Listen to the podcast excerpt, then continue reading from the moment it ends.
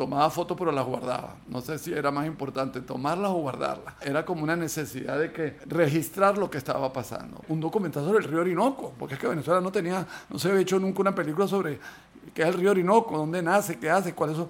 Pero la historia del país es la historia. Entonces yo no la, no, no, no, yo no soy el que hace la, la historia. Simplemente estoy ahí registrándola.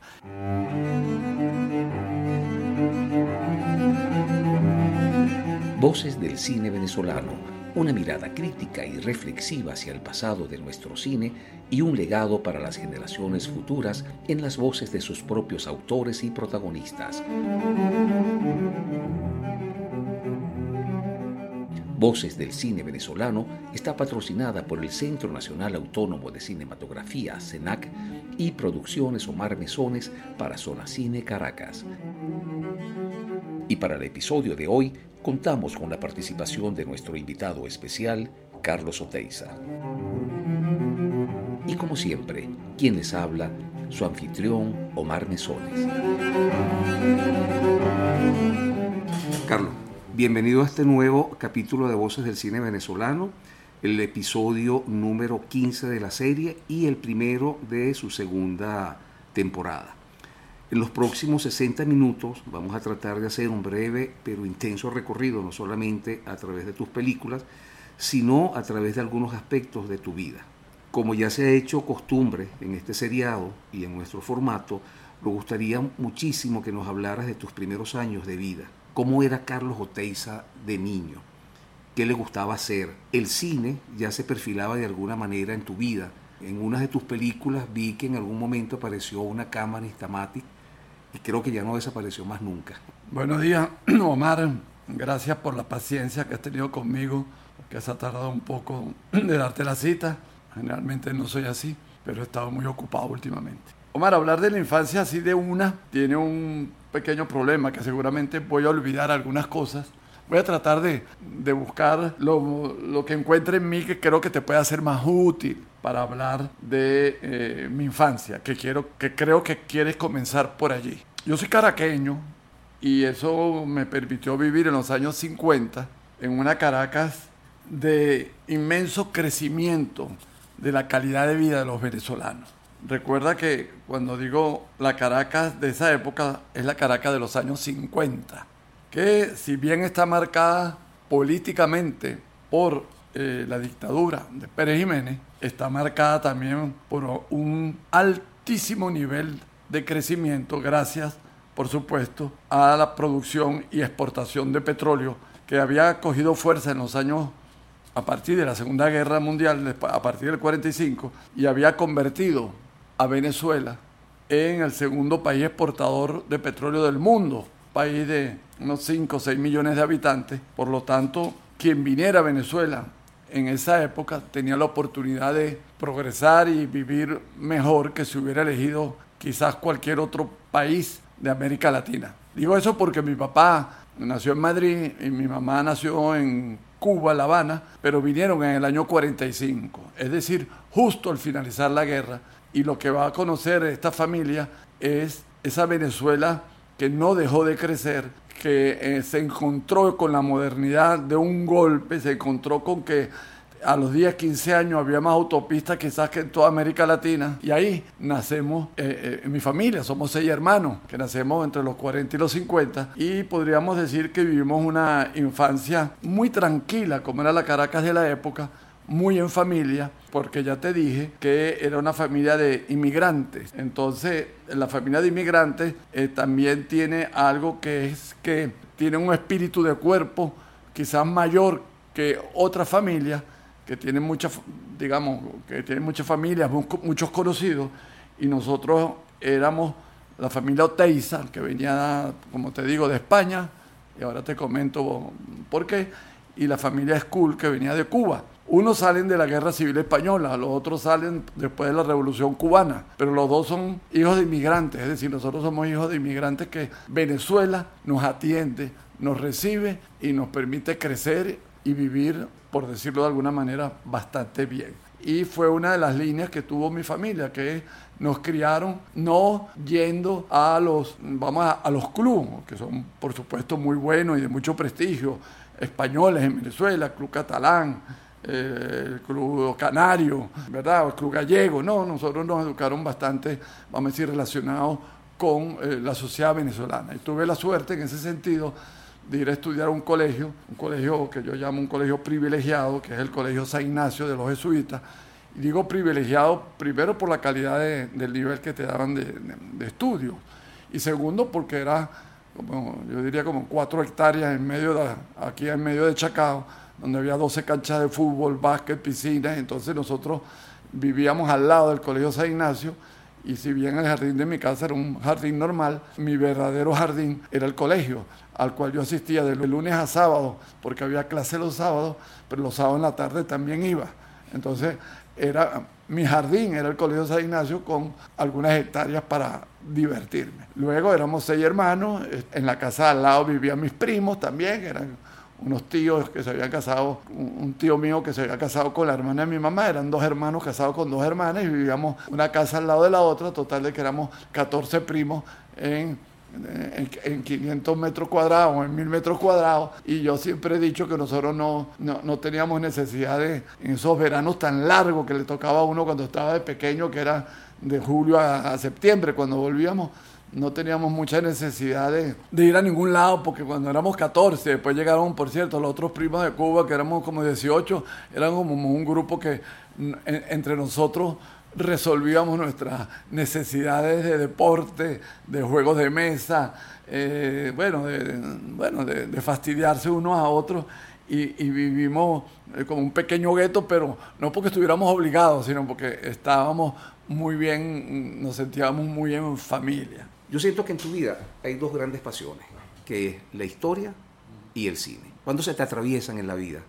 ¿El cine o la historia, ambas juntas? O sea, ¿cómo, cómo fue ese proceso de acercamiento a, eso? Y si en tu infancia ya de alguna forma este, ya, ya eso se perfilaba, la pasión, la pasión por, por el cine o la pasión por la historia. A mí siempre me ha llamado la atención cuando puedo a lo mejor escuchar programas como los que tú haces o leer sobre algunos eh, cineastas que han escrito sus libros, sus biografías, como ellos tienen unas memorias perfectas de cuando ellos dijeron que iban a hacer cine, vieron una película y los dejó marcados y dijeron, este es mi camino. Yo, contrariamente a esa gente que, que, le llegó la epifanía o que, que estuvieron iluminados, no recuerdo nada como eso. Lo que sí es verdad es que, como está en la película Rómulo Resiste, unos 13, 14 años, mi mamá, que tenía una persona que seguramente he tomado rasgos de ella en mi cotidianidad de vida o mi costumbre, eh, era una persona que fotografiaba y guardaba todo. Y digamos, tenía muchos álbumes de, de familia, ella va fotografiando. Y bueno, quizás influenciado por ella, podríamos decir, bueno, me regaló a los 13 años una cámara Instamatic Kodak, de esas que ya no existen, de que esas era una cajita que se metía en la cámara y tú no lo volvías a abrir hasta que se acababa y sacabas el cartuchito. Y bueno, empecé a tomar fotos y desde allí, como tú decías antes de, la de, esta conversación, quizás no dejé de parar de tomar fotos o películas. Eso sí ha sido de los 14 años hasta el día de hoy. Quizás no solamente tomar, sino interesarme a la imagen. Entonces, eh, empecé fotografiando pues un poco la casa, pero sobre todo a, otra de mis pasiones que fue de joven, yo recordaba en la película que en el Colegio San Ignacio, una de las pasiones que tuve yo en el colegio, era un estudiante que jugaba fútbol, jugaba béisbol, jugaba, hacía natación, hacía todos los deportes que había que hacer, pero había algo que me atraía más, que era el centro excursionista Loyola, al cual formé parte de los 13 años. Y bueno, en esa camarita me acompañó a, esas excursiones que fui haciendo a lo largo de dos, tres años, que fue lo que duré en el centro eh, excursionista, y que me dejaron como un buen rastro de lo que fui haciendo y, a dónde fui. Es decir, tengo fotos del Pico Naiguatá, lo que llaman el paraíso, lo que llaman el Edén. Es decir, nosotros subíamos cada 15 días o mensualmente al Ávila y yo llevaba la cámara y esas fotografías no solamente las tomaba, sino que las guardé.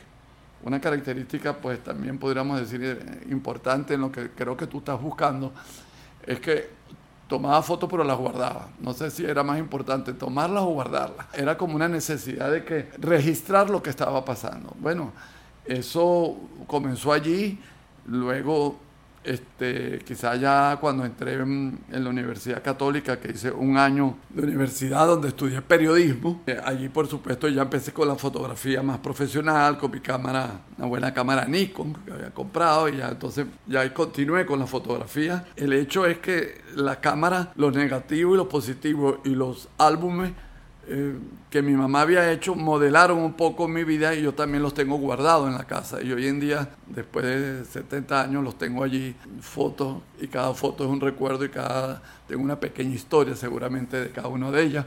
No, no me preocupaba mucho que iba a estudiar, la verdad.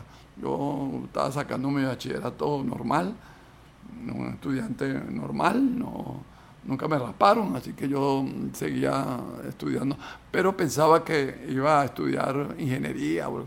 Pero cuando llegó el momento decidí que lo mío era más las humanidades. ¿Cómo? No sé por qué. Entendí que más que los números me interesaba. Ahí fue un...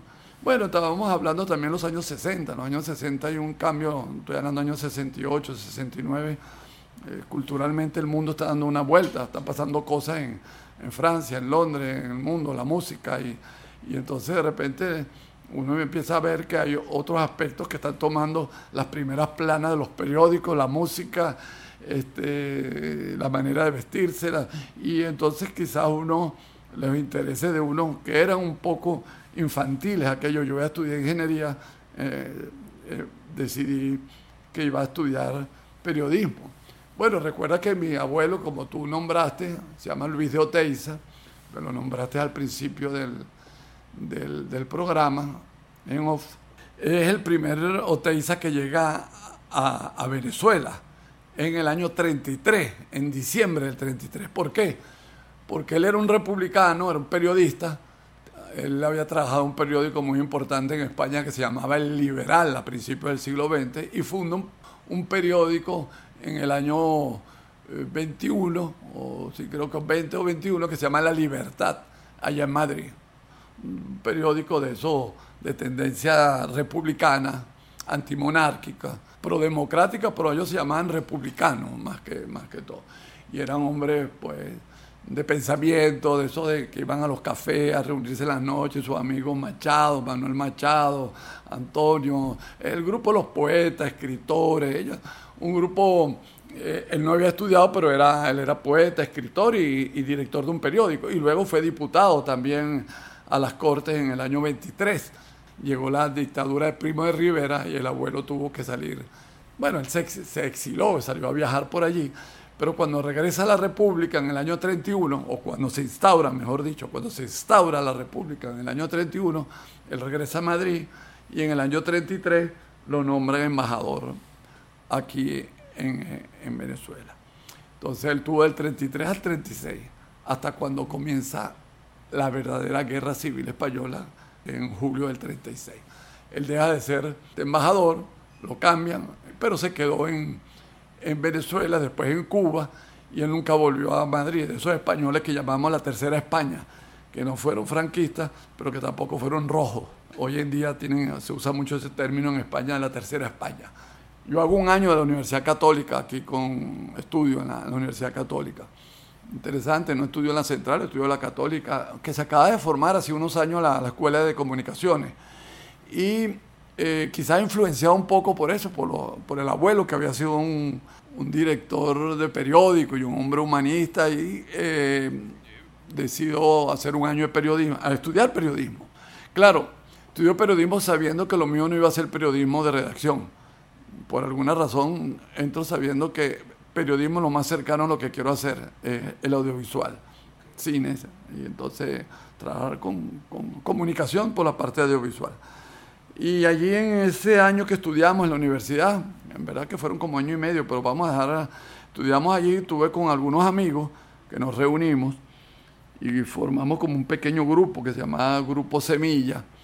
Ahí estaban dos grandes amigos que son Gonzalo Húngaro, Alberto Dañubá, que de aquí al lado, vivía aquí al lado de, la sede de Bolívar donde estamos ahorita. Y otro amigo que vivía más arribita de mi casa, Diego Risque. siempre nos habíamos visto, Diego. Diego era dos años mayor que yo, pero él, había él vivía en Suiza, él fue a estudiar Suiza. Y, total de que coincidimos, nos inscribimos y, en la católica y Diego y yo, como vivíamos cerca, yo vivía aquí en San Marino, abajo del country, vivía en el country, y entonces decidimos pues que cuando nos íbamos para la católica allá lejos, en Montalbán, que era ir a Montalbán era algo novedoso para todos nosotros, este, salir de aquí de, nuestro, de nuestro mundo del este, íbamos a Montalbán y atravesábamos toda la ciudad. Este, hicimos, pues cuando estudiamos allí, hicimos una película que se llamó Siete Notas.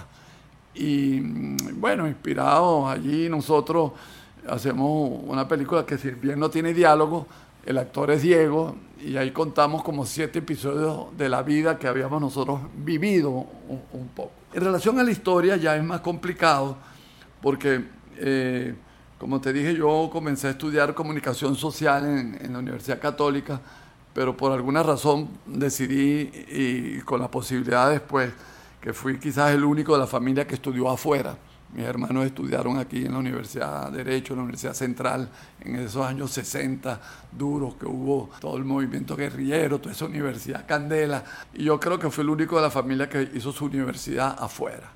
Y entonces ya estábamos hablando de los años 70, en la cual el país tenía un poquito más de recursos ya la Venezuela petrolera, verdaderamente petrolera, quiero decir, con recursos, porque esos recursos empiezan a llegar ya en el 72, 73, voy y mi familia tiene la posibilidad de que yo vaya a estudiar a París y voy ahí a estudiar, tengo ganas de ir a estudiar cine, que había hecho un año, pero termino por razones variadas estudiando historia en la Universidad de París. Me fui en el año 72 a Francia. Este estudié uno, un año o diez meses francés y después entré en la Universidad de París París 7, UCE, una universidad que queda pues muy cerca del Panteón, queda ahí en, en París 5. Terminamos, me graduó, hago una tesis sobre las relaciones franco-venezolanas en la época de Guzmán Blanco. Hice una tesis eh, sobre ese tema eh, que me llamaba mucho la atención, la relación de Guzmán con, con Francia, y por lo tanto era un tema muy interesante. Estuve en Venezuela investigando, volví a y esa fue mi tesis. En el año 1977 regresas a Venezuela y un año más tarde, eh, a partir del año 1978, comienzas a producir una serie de documentales referidos a, diferentes poblaciones de Venezuela. Está Cuba, Chuao, La Isla y Santa Elena de Guairén. Cuando regreso, evidentemente llego apasionado de la historia, pero también apasionado de hacer cine, es decir, mi trabajo va a ser audiovisual. Y tengo la oportunidad de hablar con Pedro Berroeta, director del Canal 8 para ese momento, con quien le digo mis ganas de, bueno, de, hacer películas históricas. Y, y, comentamos y terminamos diciendo, bueno, vamos a hacer unas películas sobre algunos pueblos de Venezuela, ideas que yo tenía porque lo que era la historia regional estaba ganando peso, digamos, generalmente la, historia en el mundo siempre es la historia nacional o la historia de la épica, de la guerra, pero ya en Francia desde hace muchos años la historia regional estaba tomando peso, entonces que la historia de una región o de un pueblo era tan importante como la historia global, Napoleón, la Segunda Guerra Mundial, en fin, los grandes fenómenos económicos que había la historia regional. Entonces, a partir de la región, a partir de, un pueblo, entender. Es, la sumatoria de conocimiento para entender a, los países, las naciones. Entonces empecé a hacer documentales sobre pueblos de Venezuela, el primero fue Cuba, que era un pueblo que estaba como llamado. ¿Dónde queda Cuba? En los valles del Tubi. ¿Qué le pasaba a Cuba? Que se estaba transformando de un país, de, una Venezuela agrícola que había sido hasta principios del siglo XX, a una zona industrial y estaba viviendo todas las contradicciones que puede vivir un pequeño país, que es que la gente se del campo va a la ciudad, la ciudad está llena de, de ciudadanos que no tienen los servicios que le pueden dar las, este, una ciudad porque no estaba preparada. Eso le pasó a Cuba. Después hicimos un documental sobre Chuao. Chuao, pues, una hacienda cacautera allá en el estado de Aragua, una hacienda que, hace el mejor cacao, bueno, el mejor que, que, cultiva el mejor cacao quizás de Venezuela. y que había mantenido una tradición, es decir, una, era un pueblo que estaba aislado y, y me llamó mucho la atención porque era como estudiar, Chuao era como estudiar un poco el siglo XVIII y XIX con sus tradiciones, con sus diablos. Cada pueblo que elegimos era un pueblo que tenía algunas características propias. Quizás el último que trabajamos en esa serie que estábamos haciendo se llamó Santa Elena de Guairén, allá en la frontera de Brasil con Venezuela, que también era muy interesante porque fue esos pueblos que en el siglo XX todavía son fundados por misioneros, misioneros capuchinos, como hubiera podido ser en el siglo XVII y XVIII en Venezuela. Entonces, fueron eh, pueblos muy característicos, muy particulares de Venezuela. Yo hubiera seguido haciéndolo, pero bueno, eh, por supuesto, ninguno de esos documentales tenían salida comercial, porque ni el propio Canal 8 después me, no los compraron. Que, entonces uno no podía hacer películas. Pero bueno, eh, la pasión le permitía a uno trabajar en algunas cosas más comerciales y hacer este tipo de documental. Luego hicimos un documental sobre la isla, sobre Margarita, que ya sí fue una visión completa sobre la isla de Margarita. Y terminamos en esa serie de pueblos o de miradas regionales con algo que fue muy particular, que fue una mirada a Miami. Hicimos una película sobre Miami Nuestro, que se llamó Miami Nuestro, quizá con el sentido de que había aquel eslogan venezolano que se llamaba Venezuela Nuestra, que era el eslogan de Corpoturismo, para vender a Venezuela. Nosotros, bueno, partimos de allí a Miami Nuestro, que ya para estos años, eh, finales de los años 70, se había convertido, digamos, en un lugar, un destino muy importante para decenas y centenares de miles de venezolanos. Yo recuerdo el estreno de, Miami, que estaba Rodolfo Izaguirre en, la, en esa presentación, y haciendo gala de su humor, eh, Rodolfo decía que, bueno, que tú te habías dedicado a hacer documentales sobre pueblos venezolanos y que, bueno, ahora Miami era un nuevo pueblo venezolano.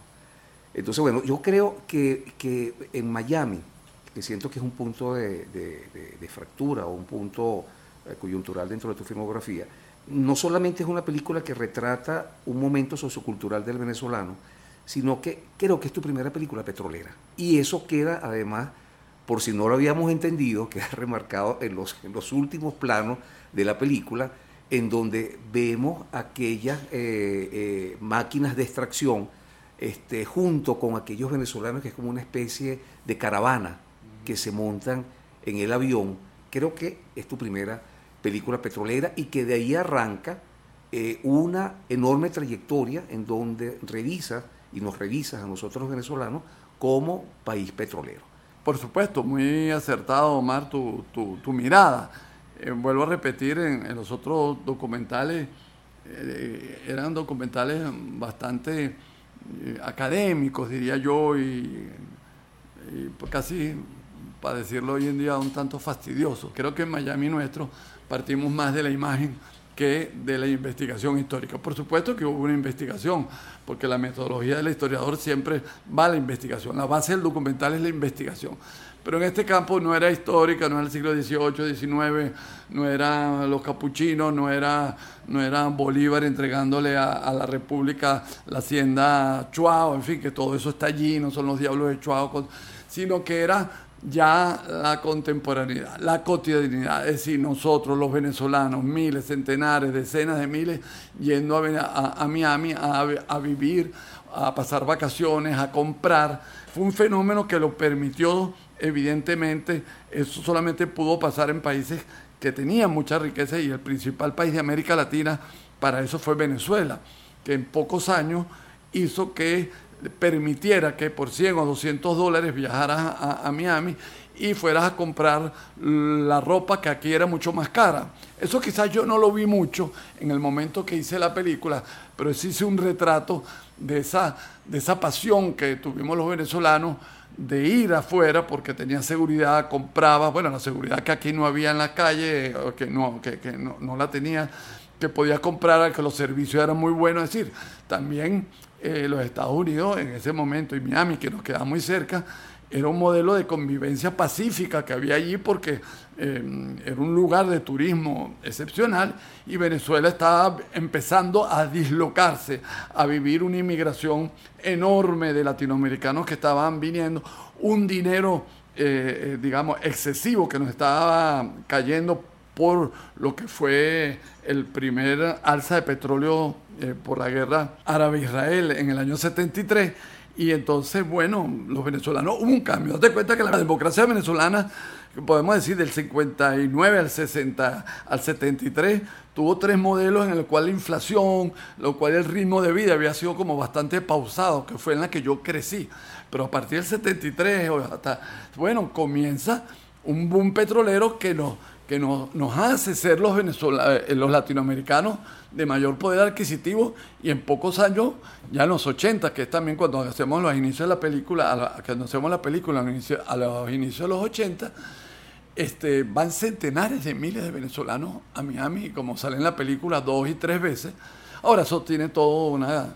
Yo creo que voy a dejar hasta aquí la, información porque evidentemente que eso es una hemorragia, pero eh, hemorragia en salida económica, de, una aspiración de vida hacia afuera, eh, de un modelo que no se podía dar aquí. El venezolano decide, bueno, en vez de, de construirlo aquí, me lo busco afuera pero eso tenía su límite, tenía su límite que cuando el dólar en el año 83 cambia, ya no tenemos un dólar a 4.30, ese mundo, eh, digamos, se vino abajo para los venezolanos. Pero para terminar, evidentemente, esa secuencia final está demostrando que esa capacidad de compra, esa capacidad de turismo, esa capacidad de centenares de miles de venezolanos llenos, las avionetas llenas, los hangares en Miami, era una posibilidad que nos la daba el petróleo. Llegamos al año 1984 y diriges Rómulo Gallegos, Horizonte y Caminos.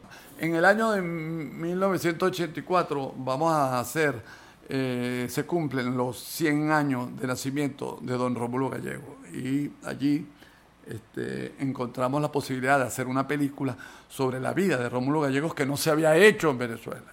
Interesante todo eso, no se había hecho. Entonces nosotros tuvimos la oportunidad de hacerlo. Y igual me pasó que, bueno, fui a buscar, fui a buscar a Salvador y le dije, bueno, en verdad primero busqué a Adriano González León, pero Adriano González León, que era un hombre pues que conocía muchísimo, mm, estaba como muy ocupado con sus clases en la universidad y me dijo, mira, yo te voy a recomendar a Salvador Garmendia.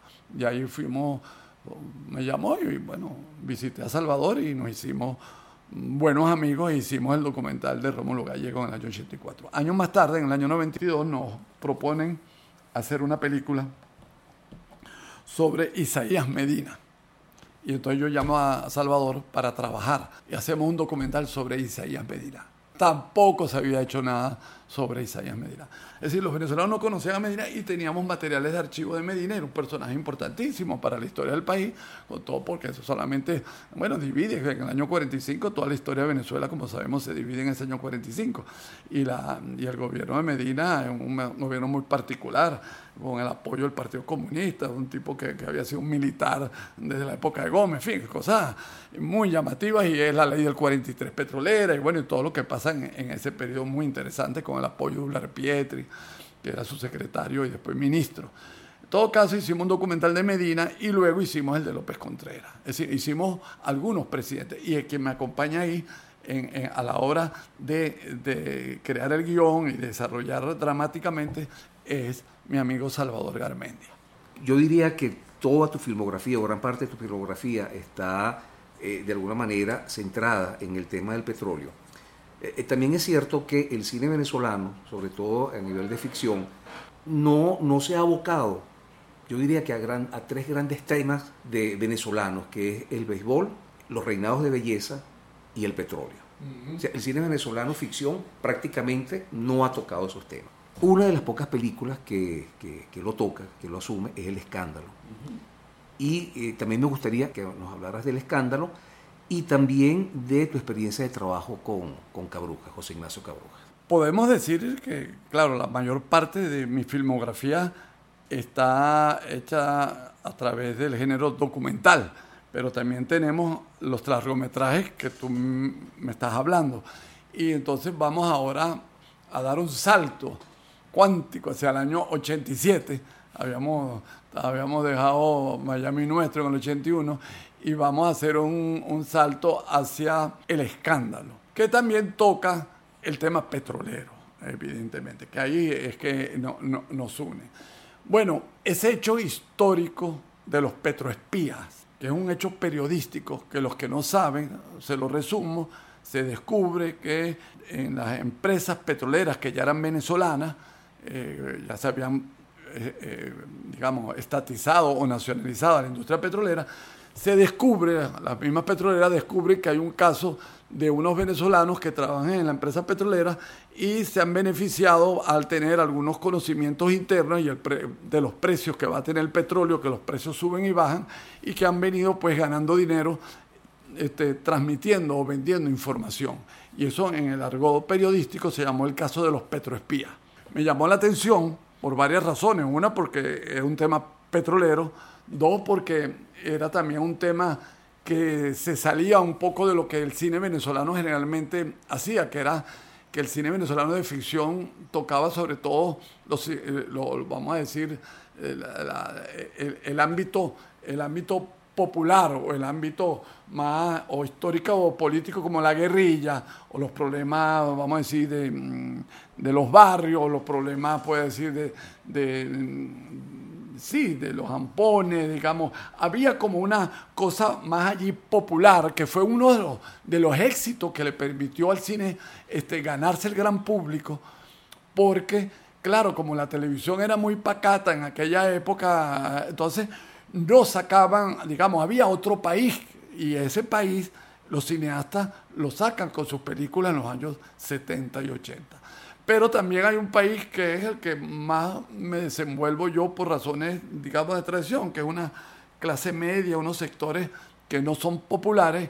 Y a mí, cuando yo veo este hecho histórico, periodística, mm, de eh, los petroespías, quizás me siento como cómodo porque puedo acceder a él, porque la gente que está allí involucrada son profesionales, son gente que a lo mejor he oído hablar, conocer, y bueno, Mm, decido tomar, utilizo la metodología del documentalista. Primero investigo. Y yo digo, oye, esta es una buena oportunidad para llevar al cine un largometraje. Quizás un poco influenciado que todo cineasta quiere llegar a hacer un largometraje. Y yo lo que había hecho eran documentales. Y hay también una cultura digamos de, decir bueno si, si, tú vas a ser cineasta tienes que hacer tus largos no y entonces y yo veo encuentro en el caso de los petrofías, un tema interesante, porque es tema petrolero, tema, digamos, de sectores de las clases medias, muy venezolano, muy conocido en el país, ha sido como un pequeño escándalo dentro de la industria petrolera, que era una industria que trabajaba y siempre trabajó bastante correctamente, digamos, que fue una, una, industria a la cual creo que le debemos mucho los venezolanos, a los petroleros venezolanos. Entonces digo, bueno, déjame ver qué hago y se me ocurrió ir a casa de José Ignacio Cabrujas, que era pues en ese momento guionista tanto de telenovelas como de largometraje en Venezuela, un dramaturgo, obras de teatro que nos habían impactado mucho a nosotros. Lo conocí y le, expresé mi, mi, voluntad de que si quería hacer un guion junto conmigo sobre este tema le gustó la idea y bueno, le dimos una vuelta. Yo puedo reconocer que le llevé el caso bastante estudiado desde el punto de vista documental y él me dijo, eso está muy bien desde el punto de vista documental, pero nosotros tenemos que crearle una historia para que esa película tenga fuerza. Y de ahí salió, pues empezamos a crear la historia, que después la, va a actuar Flavio Caballero y Corina Azopardo. Vamos a hacer lo que en principio se iba a llamar El Mejor Hombre, la película entonces, bueno, creamos la idea con, yo no lo conocía, José Ignacio, y por supuesto que fue una experiencia mm, muy fructífera para mí porque aprendí mucho de lo que no sabía, que era entender y redactar y hacer guiones eh, de ficción. Por supuesto, me compré los libros para cómo se hace un buen guion, todo. empezamos a trabajar ya menos la historia ya menos la sociología, ya menos la investigación histórica y más este, la fuerza dramática de un guion a través de personajes. que recuerdo que te decía que se, iba a llamar El Mejor Hombre. Y como anécdota, cuando yo se lo llevé a los distribuidores a Cine Unidos, alguien me dijo allí, mira, ese título es malazo. ese título no vende mucho. Yo ya aprendí, bueno, esto deben saber más que yo y déjame hacerles caso. Entonces llegó y salió este nombre que tengo que confesar que me pareció horrible al inicio, ¿no? El escándalo. Bueno, porque cuando tú vienes al documental, vienes que tú nunca que estás haciendo algo, digamos, este, no entiendes que, bueno, un buen nombre te puede traer mucha gente. Uno hacía más la película por lo que eran las películas más que por el público. Ahora no, ahorita tú tienes que cuando vas a un largometraje, estás metiendo 200, 250 mil dólares que costaban la película en aquel momento, tú no puedes seguir pensando que el público no es importante, porque ahora sí hay una, hay una apuesta. Entonces, bueno, le pusimos el escándalo, que reconozco que no es nombre que no me acuerdo quién se lo puso. No sé si fue Antonio Almeida, el productor, o alguien de la distribuidora, y me casé con ese nombre y, hicimos esa película que los distribuidores no le tenían fe. Pues dijeron, mira, es una película de clase media, es una película de, de empleados de la industria petrolera. Y bueno, este, para ellos, para los distribuidores fue una sorpresa que esa película se quedara creo que 10 semanas, hicimos como 300 mil espectadores, no recuerdo cuántos, pero fueron muchos espectadores. Luego del escándalo, entras en una etapa de producción cinematográfica un poco distinta, un poco más separada o más alejada de la visión sobre, sobre el petróleo y más abocada hacia lo que diría yo es la, la, conservación del ambiente. Aparecen títulos en el 88 como Orinoco, El Señor de las Aguas, El Destino de las Aguas, Roraima, en especial La Voz del Corazón. Háblanos un poco de ese periodo en donde se combina la producción de documentales con películas de ficción. Quizás es importante señalar que en los años 70, más exactamente en el año 72, antes de irme a Francia, hago en el año 72 dos viajes a la Gran Sabana, en un primer viaje con el grupo que te comenté de Grupo Semilla, con Diego y con Gonzalo en el año 72, está en la construcción de la carretera. Los que conocen hoy en día la Gran Sabana saben y, llegan a Santa Elena de Huerén por una carretera asfaltada en aquel momento se estaba construyendo. Pero como nosotros teníamos un jeep, nos fuimos en el año 72, esa carretera la estaban haciendo los militares, estaban uniendo, digamos, a, Brasil con Venezuela. Y eso comenzó allí en el... Había, comenzado antes, pero fue en el gobierno de Caldera, en los años 70, que se construyó la carretera. Es decir, que el país no podía... Tú hoy en día vas para Brasil en, día y medio. En aquel momento aquello era una... Se estaba construyendo, había que atravesar las carreteras los ríos con unas guayas que te agarraban de un lado a otro, en fin, era una expedición llegar, a, llegar allá. Eh, digo esto porque en los años, desde los años 70, la Gran Sabana, todo lo que es de Bolívar para allá, llamó mi, mi atención por la belleza y por la, bueno, la inmensidad mm, que, que a cualquier venezolano que va a la Gran Sabana encuentra quizá una de las zonas más bellas, no de Venezuela, sino del mundo que es la Gran Sabana. Entonces, digo yo que eso está en el imaginario de uno, las ganas de...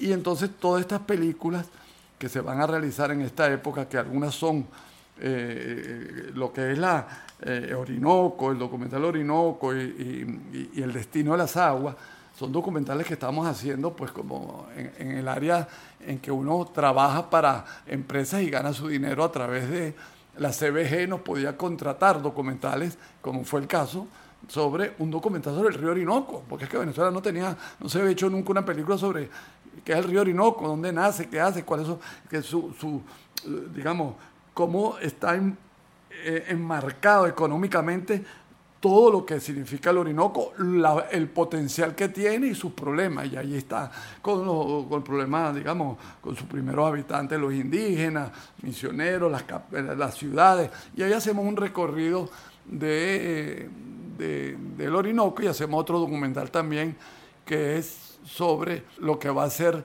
todo el agua que llega a El Guri. Nosotros hacemos un documental, digamos, en esa línea, digamos, de carácter ecológico, que si, la Gran Sabana está, haciendo, está comenzando a ser visitada, el peligro que corre esa Gran Sabana si esas cuencas de esos ríos entre los, la minería y una población que pudiera llegar allí en algún momento, eh, digamos, en grandes cantidades, pudiera este, ser peligrosa para esa gran obra que se había hecho en Venezuela, que era el Guri, porque esas aguas vienen de la Gran Sabana, vienen de los Tepuy, y nosotros hacemos ese documental, un documental hermoso de mostrando de cómo eh, toda esa agua termina en el Guri, cómo conservar eso es importante porque si no el Guri no va a tener el agua suficiente como para darle la electricidad necesaria que tenemos en el país. Un poco por allí va. Son cosas que mm, este, que va ligado pues también a algo que, la CBG necesitaba y nosotros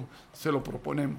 Y luego las otras películas, si son películas, a partir de ese conocimiento que tengo de esa zona, se crea, genera una ficción, que son Roraima y La Voz del Corazón, en la cual el elemento, digamos, más eh, son, películas, si bien son de carácter mm, eh, en el trasfondo ecológico, pero son historias también personales. Hay muy, hay, sobre todo en la segunda, La Voz del Corazón, que tú me dices que no has visto, disfruté mucho porque en La Voz del Corazón, este, bueno, y también había comenzado en Roraima, el guionista es Salvador Garmendia. Bueno, Carlos, finalmente llegamos al siglo XXI y tú diriges y produces el documental Caracas, Crónicas del siglo XX uno de los más extraordinarios regalos que creo yo en términos audiovisuales se le ha hecho a la ciudad de Caracas. Es una película llena de amor y llena, bueno, está Salvador, por cierto.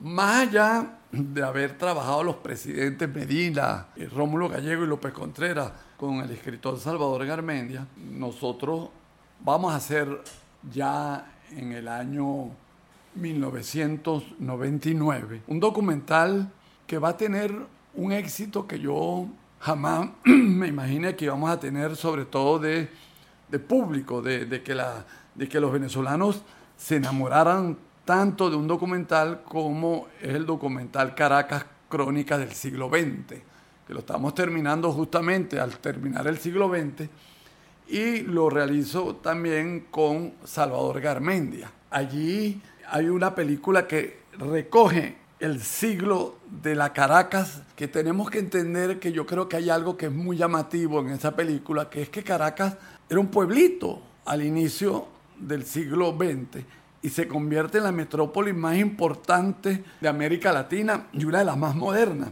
Y esa transformación la vivimos nosotros, la vivimos quienes, por lo menos nuestros padres, la que viví yo del año 50 hasta final de siglo. Es decir, está contada nuestras vidas y entonces cómo va evolucionando la ciudad visualmente delante de nosotros en una hora, es, algo que, y sobre todo con el encanto del texto que Salvador logra ir hilvanando para que el documental no se convierta en algo tedioso. En este documental hay un personaje, una personalidad que es básica, porque ese documental no hubiera podido hacerse sin el arquitecto William Niño que es un arquitecto, un apasionante, un inmenso conocedor de la ciudad de Caracas, que quien es quien me va a dar las pistas, digamos, cronológicas y de crecimiento mm, de, la importancia de cada rincón de la ciudad y de lo que, mm, digamos, él, eh, podemos decir que él transpiraba este, eh, la ciudad en cada momento que que hablaba de ella. En el 2007 vuelves a retomar el tema del petróleo en Venezuela con la trilogía El Reventón. En ese año 2007 aparece el documental El Reventón 1, al año siguiente, en el 2008, El Reventón 2 y en el 2014 El Reventón 3 yo a, principios del gobierno del Chávez, cuando llegó Chávez, yo tenía la vieja idea de hacer una película sobre la historia del petróleo en Venezuela, hacer varias. Y las comencé a hacer, pero llegó inmediatamente en el 2001 todo lo que pasó en Venezuela, 2001, 2002, con, con, con, con el problema de Chávez, este, digamos, las manifestaciones en la calle, el 11 de abril. Y entonces, bueno, PDVSA fue la huelga. Entonces lo que había llevado dos años investigando lo tuve que parar. Y lo retomé luego en el 2005 y empecé a hacer los reventones. Quiero decir porque los reventones, pues son documentales que yo desde el principio dije, la historia del petróleo en Venezuela no se puede contar en una sola película, la voy a contar en varias. Y lo dividí en varias etapas. La primera etapa, que fue hasta la ley del 43, cuando, cuando Medina, que fue desde los inicios, que es una vamos a decir, esa épica de cómo se, inicia el petróleo en Venezuela, luego hasta la, hasta, hasta la nacionalización o estatización que la hace Carlos Andrés en enero del 76 y luego hasta cuando llega Chávez al poder, que es el, desarrollo de PDVSA y sus filiales que este, vuelven a, darle un auge y una presencia al petróleo en la Venezuela en, esos últimos 30 años. Digo todo esto que eh, eh, entre el 2012 y el 2016 yo hice el tercer reventón, que se llama la tercera película sobre el petróleo que es la que va de, del 1916 a finales del siglo XX, que se llama Industria en manos de los venezolanos, que es el periodo que una vez nacionalizado, o vuelvo a repetir, o estatizada la, la empresa, la industria del petróleo en Venezuela, queda en manos de los venezolanos y queda en manos que quien la maneja ahora no son los ingleses, los americanos o los, holandeses, sino los venezolanos. Y ese es un periodo sensacional donde se crearon aquellas empresas Maravén, Lagoven, Corpoven, que luego se unieron todas en PDVSA, pero que le dieron al país este, digamos, la seguridad de que los venezolanos podíamos lograr tener unas empresas importantes sin necesidad de, por supuesto, utilizando tecnología extranjera, pero gerenciándolo los venezolanos. Carlos, en el año 2012 das inicio a una pentalogía con el documental Tiempos de dictadura, tiempos de Marcos Pérez Jiménez. Continúas luego en el año 2016 con CAP Dos Intentos, en el 2018 con El Pueblo Soy Yo, en el 2021 con el documental Rómulo Resiste y tu más reciente película en este año 2022, CAP Inédito, Conversaciones desde la Soledad. Yo he tenido la oportunidad de ver todas estas películas en su momento y para esta entrevista las volví a ver todas eh, más o menos de manera continua, pues una detrás de otra. Y la perspectiva cambia, Carlos, porque uno logra percibir con mayor claridad que cada una de estas piezas cinematográficas son en realidad una especie de gigantesco rompecabezas en donde se va armando gran parte de la historia contemporánea de Venezuela. Eh, me gustaría que habláramos sobre estas películas y comenzáramos con tiempos de dictadura, tiempos de Marcos Pérez Jiménez.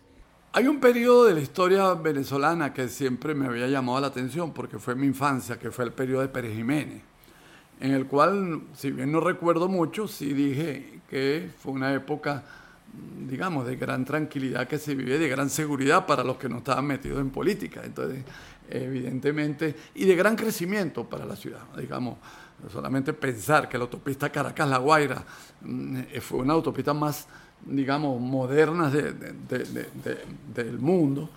Y a mí me llamaba la atención que era un problema hablar en Venezuela de la época de Pérez Jiménez, porque o eran maravillas que es un poquito lo que hay en un cierto sector que vende la dictadura como la solución del país, o lo que le echaban peste y que no hablaban sino de los asesinatos y de las torturas que existieron, pero que no fue lo único. Entonces, me parecía que, teníamos que sacar a flote que, que, había pasado allí en el periodo de Pérez Jiménez y hablar justamente de, esa, de esos dos lados tan importantes que era que, bueno, hubo un crecimiento económico y un desarrollo vertiginoso y de y de aumento de la calidad de vida de la mayoría de los venezolanos, con todas las deficiencias en escuelas y en hospitales que ya ha podido haber, pero de crecimiento enorme, de inmigración, de, de calidad de vida que iba aumentando, de modernidad, y luego pues con el tema político, con la represión y con las cárceles y tortura que a través de la seguridad nacional eh, se había quedado, nos habían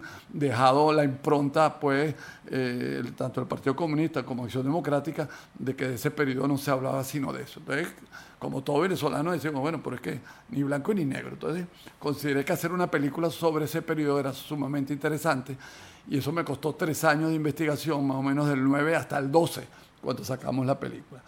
Eh, dos cositas, tres, había material de archivo por los noticieros de cine, había gente viva que, está, que, que pudimos entrevistar para la película.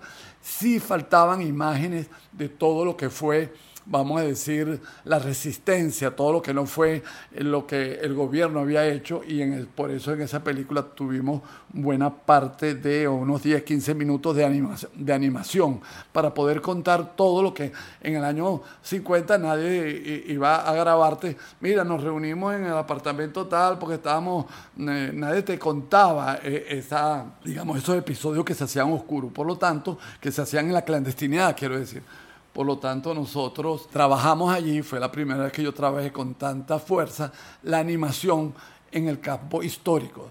Bueno, entonces hicimos tiempo de dictadura que para mí este, sorpresa tuvo un éxito, digamos, por lo menos de público, para ya no hablar de, de, crítica, pero sí de público enorme, porque le develó al país lo que estaba escondido. En el 2016 aparece el documental CAP Dos Intentos, con el cual abordas los dos mandatos presidenciales de Carlos Andrés Pérez. Carlos Andrés Pérez es un presidente que marca, así como Pérez Jiménez marcó la época eh, de los 50, inicio del siglo, Carlos Andrés va a marcar una época porque este, tiene, desde mi perspectiva, la importancia de hacer dos gobiernos que no pasan, no pueden pasar desapercibidos en Venezuela dos gobiernos que hoy en día todavía los recordamos, los discutimos, se conversan, se sueñan, se critican, porque fueron, cambiaron un poco la historia del país.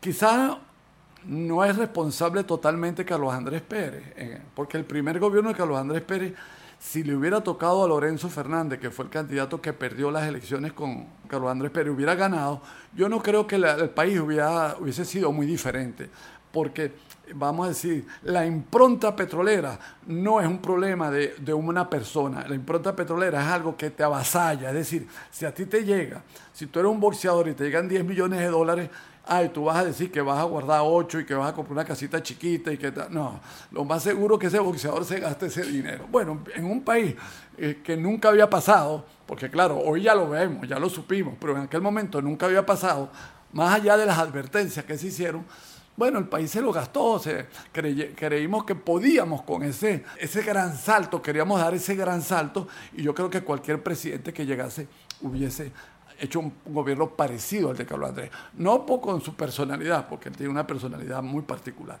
pero ese gobierno de Carlos Andrés, ese primer gobierno, marcó la vida de los venezolanos por la capacidad que nos dio de desarrollar industrias en el país, digamos, de traer inmigrantes, de, vamos a decir, tener una, una, postura eh, internacional del presidente de Venezuela en el mundo, que no la había tenido ni Rómulo Betancourt, ni, ni Leoni, ni Caldera, porque, bueno, empieza a manejarse la OPEP como uno de los organismos que que de mayor influencia en el mundo, empiezan a tener un puesto a la hora de las discusiones para dónde va la economía mundial, ser este, eh, la OPEP ahora dice algo, tiene algo que decir y, y, entonces Carlos Andrés Pérez le toca ese momento histórico. Y el segundo gobierno, bueno, yo creo que ya estamos todos de acuerdo, o una gran mayoría, que ese gobierno fue muy importante porque entendió Carlos Andrés Pérez en su segundo gobierno que la economía, el modelo petrolero, viviendo de la, de la renta y, que, y, subsidiando a muchas empresas, lo que hacía era ahogar el nivel de vida de los venezolanos y empezar a, a, endeudarnos y a seguir endeudándonos como estábamos y, y eso no lo aguantaba ninguna economía porque ya todo el mundo quería seguir creciendo, pero ya el petróleo no daba. Entonces era muy importante hacer esa película de esos dos periodos. Bueno, así lo consideraba yo, pues. Por eso digo, porque está ligado a entender que somos un país petrolero. Uno, porque nos sobraba y en otro, porque nos faltaba el dinero. En el 2018 aparece el documental El pueblo soy yo, con el cual abordas el periodo presidencial de Hugo Chávez Frías. Bueno, ahí es El pueblo soy yo, una película que ya está más ligada con Enrique Krauser, un escritor, pensador y historiador mexicano, con el cual nos unimos para hacer una película sobre el populismo. Y en el populismo usamos el caso Venezuela. Ese es el resumen de esa película. Él tiene un decálogo y tiene algunas líneas y entonces reunidos nos reunimos y conversamos sobre si vamos a hablar del populismo. Él veía que el populismo, algo que ya estaba este, tomando cuerpo en el mundo entero, era lo que venía en, muchas partes del mundo. Bueno, quizás eh, lo que hemos visto que ha pasado en, Rusia, pues, en, otros, digamos, en otros países, en Turquía, que los presidentes empiezan a, ser presidentes y no se quieren salir de la presidencia y empiezan al poder legislativo dejarlo de lado, en fin, una cantidad de elementos que se están dando en el carisma del liderazgo carismático y que en Venezuela se dio. Y ese caso lo estudiamos con el caso de eh, el presidente Chávez. Ese documental trata ese tema. Es una como una, como una mirada, eh, sino como un análisis. Mire, qué es el populismo a través que nosotros consideramos que el gobierno de Chávez es un gobierno profundamente populista en el sentido de que polariza a los países, disminuye la institucionalidad, genera menos importancia a los poderes, se centraliza el poder, los medios de comunicación empiezan a, ser hegemónicos porque el Estado los empieza a tomar y luego aquí hubo una posibilidad que, no se da en otros lados, que es la estatización, que claro, como Chávez empezó a, estatizar o a, quitarle a las empresas, a los empresarios que no tienen que ser, digamos, tú por ejemplo, eh, en otros países, eh, en la Unión Soviética, en Rusia, digo, hoy en día Putin no le quita las empresas al Estado, se las deja a los empresarios privados. Esa fue esa película, eh, El pueblo soy. En el año 2021 aparece el documental Rómulo Resiste bueno, Rómulo resiste, así como yo me crié con un imaginario, bueno, de lo bueno y lo malo que era Pérez Jiménez. Yo al estudiar en el colegio y luego en la universidad, soy un discípulo de lo que podríamos decir que la izquierda había logrado en Venezuela, eh, vamos a decir, en el sistema eh, universitario, en las élites, en los periódicos, era que si a ellos los habían derrotado en la guerrilla habían triunfado en la que yo diría, en la cultura, en la propaganda. Es decir, que en los años 60 la confrontación entre Fidel y Rómulo Betancourt, la izquierda venezolana la terminó vendiendo como que la víctima había sido la izquierda y que el opresor había sido Rómulo Betancourt. Eso está ahí en el inconsciente y cuando va uno estudia y va leyendo y va creciendo, aquello que había oído de que Betancourt, eh, que mataba a los estudiantes, que en fin, todo aquel imaginario que se creó sobre Betancourt, por supuesto que habrá algunas cosas que hayan sucedido, este, me llamaba la atención. Más tú aprendes de lo que había sucedido, más te das cuenta del valor que había tenido para la historia de la democracia venezolana el primer gobierno de Betancourt, que fue el más aguerrido y el más combatido por Fidel Castro, quien había decidido luego de su triunfo ah, en Cuba en unión con el Partido Comunista y la gente del MIR, es decir, los adecos que creían que el sueño cubano se podía volver a hacer en Venezuela, le declararon pues la guerra a la democracia venezolana y que había que no dejarse mm, manejar por una democracia liberal, burguesa, sino que había que hacer la revolución aquí. Entonces, ese periodo quedó en la mente y si tú ves el cine venezolano, la literatura venezolana este, siempre ese periodo hay unas víctimas, que son los guerrilleros, y hay un victimario que es este, Betancourt. Por supuesto que ese es uno de los grandes éxitos de la izquierda venezolana, haber generado esa impronta en la cultura de los que estudiamos en los años 60, 70 y 80 en las universidades y leíamos el Nacional y el Universal y los periódicos. Este, a mí me parecía que había que hacer algo sobre ese periodo y ponerlo en su eh, o lo que yo considero en su lugar, contar lo que pasó, que fue que, bueno, que Betancourt y la democracia y los partidos democráticos tuvieron que jugársela para salvar el pellejo de la democracia en esos cinco años, porque eh, había quienes habían decidido que no iban a poder llegar a los cinco años. Y Rómulo hizo todo por lo posible por llegar a los cinco años, sostener la democracia y ser un modelo en América Latina frente al modelo cubano, porque en un cierto momento, en esos años 60, se crearon como dos modelos, el modelo Betancourt venezolano y el modelo cubano. Luego estudiando y leyendo, uno se da la importancia que tuvo Rómulo en, América Latina con, con, el modelo de sociedad en defensa de la democracia y que nosotros sabíamos muy poco de eso. De hecho, no a mucha gente le ha interesado la película de Betancourt. Yo no sé si es porque ya es muy de ayer o porque el imaginario que hay es que todavía eso no fue importante. Y fue un periodo, digamos, lleno de, inteligencia venezolana, ya que los partidos políticos, este, los sindicatos, los Fede Cámara, pudieron hacer un solo cuerpo en defensa de la institucionalidad democrática. Carlos, en el documental Rómulo Resiste, yo encuentro que hay una, característica muy peculiar en su narrativa, y es que tú vas entrelazando eh, el cuento de los hechos históricos con los cuentos de tu vida personal como niño, lo cual de alguna manera pienso yo que fue un gran acierto porque eso genera una conexión entre el espectador, una conexión más humana entre el espectador y el, retrato de esa Venezuela que tú nos estás presentando. Uno siempre está buscando también este, cómo hacer que la historia eh, sean llamativas y a mí se me ocurrió también que contar mi vida personal en esa época iba a ayudar a muchos venezolanos que habían vivido esa infancia o a, las nuevas generaciones, ver esos, esa vida también a través de, de, cómo la vivía alguien que vivió esos años y que igual en el periodo de Pérez Jiménez, si tu familia no estaba este, altamente politizada, no tenía esa relación tan directa con los problemas de la guerrilla o con los problemas, digamos, de la guerrilla urbana o guerrilla rural, porque la vida, tú podías ir, como yo digo ahí, ibas para el béisbol, ibas para el Coney Island, ibas para el cine, ibas para tu playa, y bueno, eh, eh, era como, eh, vamos a decir, la guerrilla jugó, la guerrilla, digamos, del MIR y del Partido Comunista jugaron a que aquí había una guerra, pero una guerra, digamos, chiquita, pero con mucha publicidad.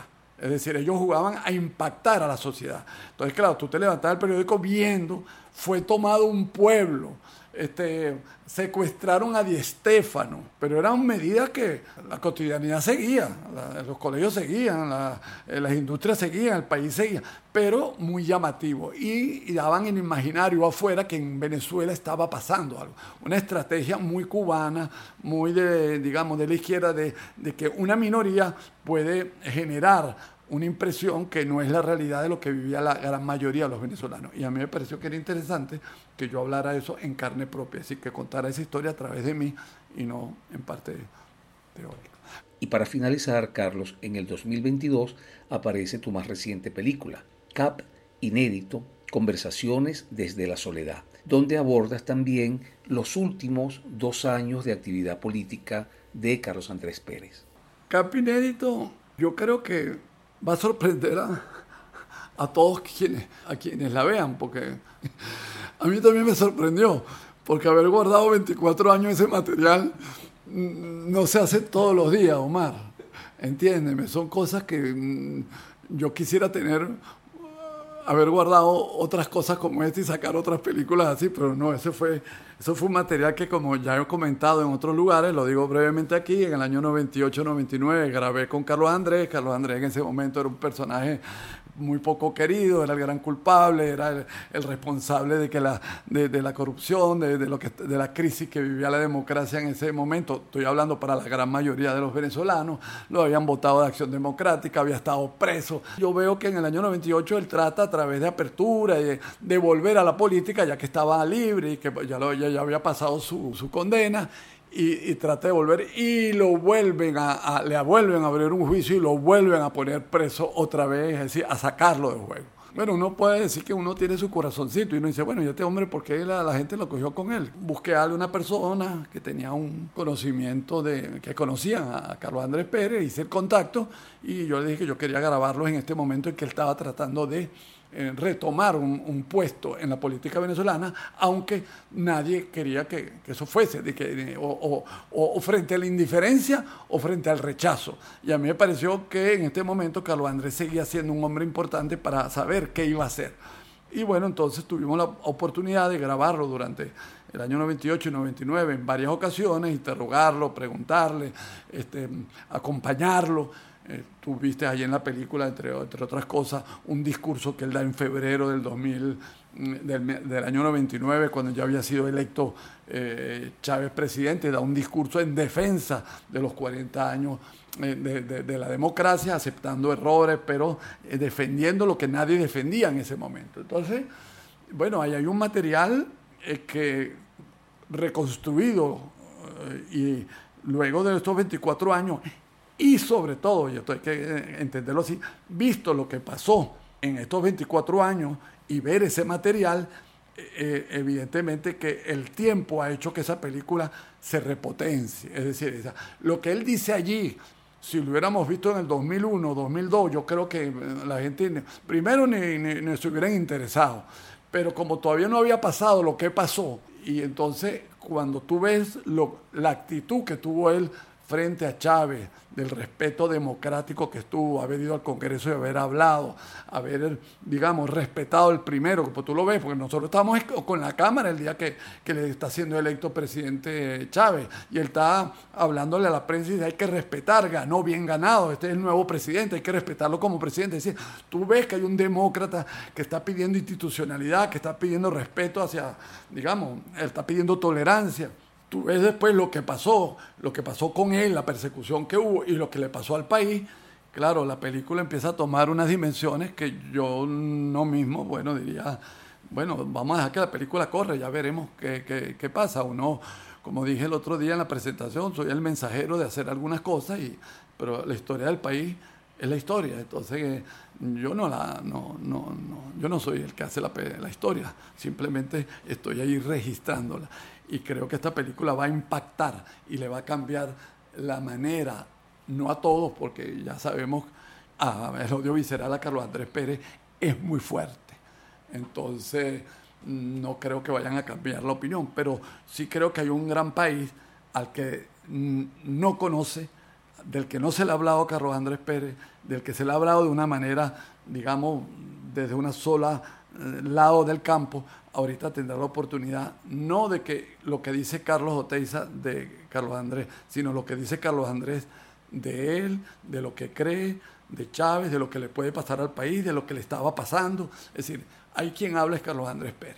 Bueno, Carlos, y ahora sí para finalizar, nos gustaría que compartieras con nosotros eh, algunas de tus preferencias mm, personales. Eh, por ejemplo, si tuvieras que eh, seleccionar un libro, quedarte con un libro, eh, ¿cuál sería? Si yo tuviera que rescatar un libro, digo porque me gustó mucho cuando lo leí y, lo viví apasionadamente, es Crimen y Castigo de Dostoyevsky. Si tuvieras que seleccionar una película, ¿cuál escogerías? Una película que me gustó mucho italiana, creo que se llama Nos amamos tanto, de Héctor Escola. ¿Cuál es tu director de cine favorito? Bueno, me marcó mucho Fellini. ¿Cuál es tu cantante preferido? Un cantante elegiría a Joe Cocker porque cada vez que cantaba yo creía que se iba a desarmar en el escenario.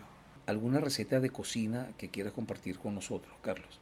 Si te doy una receta, mi esposa te va a llamar y va a decir que soy mentiroso. bueno, Carlos, muchísimas gracias por haber aceptado nuestra invitación a este episodio de Voces del Cine Venezolano agradecidos también por haber compartido con nosotros todas tus reflexiones y recuerdos sobre eh, las películas que has realizado a lo largo de toda tu carrera cinematográfica. Muchísimas gracias.